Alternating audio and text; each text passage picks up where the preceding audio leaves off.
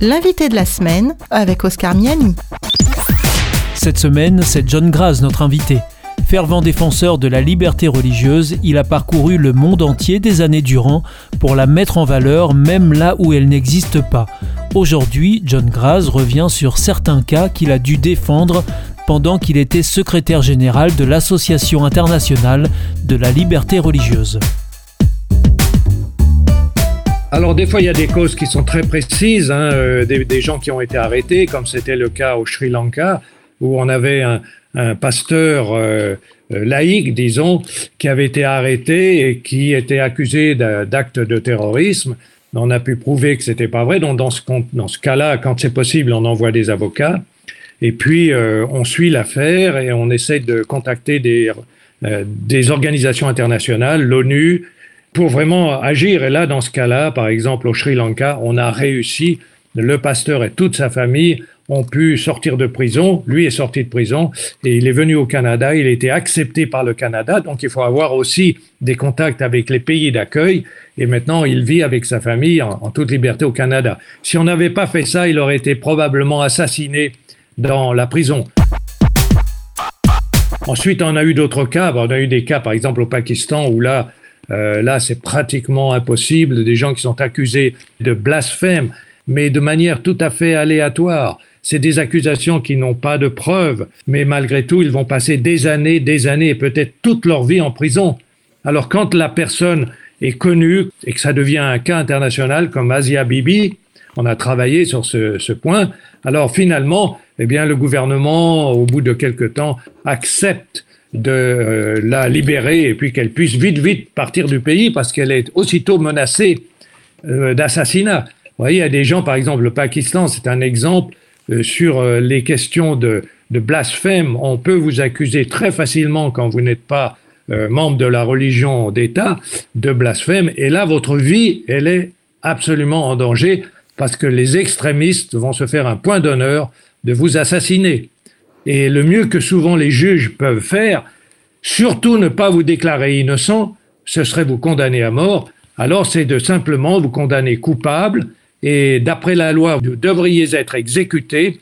Mais comme vous pouvez faire appel, eh bien, souvent les juges au niveau local pensent que le juge au niveau supérieur, régional, lui rendra justice.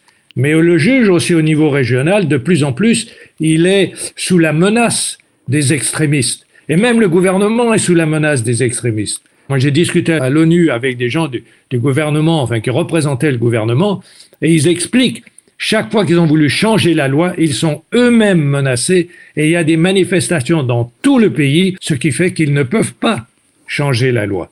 Alors, vous voyez, c'est des situations, il y a quand même plus d'un million de chrétiens, je crois, au, au, Pakistan.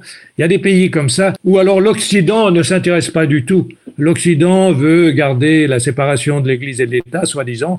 Autrement dit, l'Occident les laisse tranquilles. Mais eux, ils sont accusés, voyez, d'être pro-occidentaux. Alors, c'est ça qui change avec beaucoup d'autres autres religions. Il y a beaucoup plus de solidarité. On a eu un cas aussi, par exemple, dans une île d'Afrique, où là, ça s'est très bien passé, mais vous voyez, si on n'avait pas réagi, au départ, c'était des gens qui font la pêche, donc, adventistes. Et il y a une église catholique qui est euh, saccagée. Alors, la police semble euh, impuissante. Alors, évidemment, la population dit, mais c'est toujours pareil, la police ne fait rien, ne fait rien. Alors, finalement, la police se réveille et elle arrête ces trois adventistes. Ces trois adventistes, membres d'une minorité, personne ne va les défendre et tout. Pas de chance pour eux, c'est que dès que nous, nous avons appris le cas, on a envoyé une délégation sur place ils ont commencé à discuter avec tous les responsables religieux et aussi avec le gouvernement.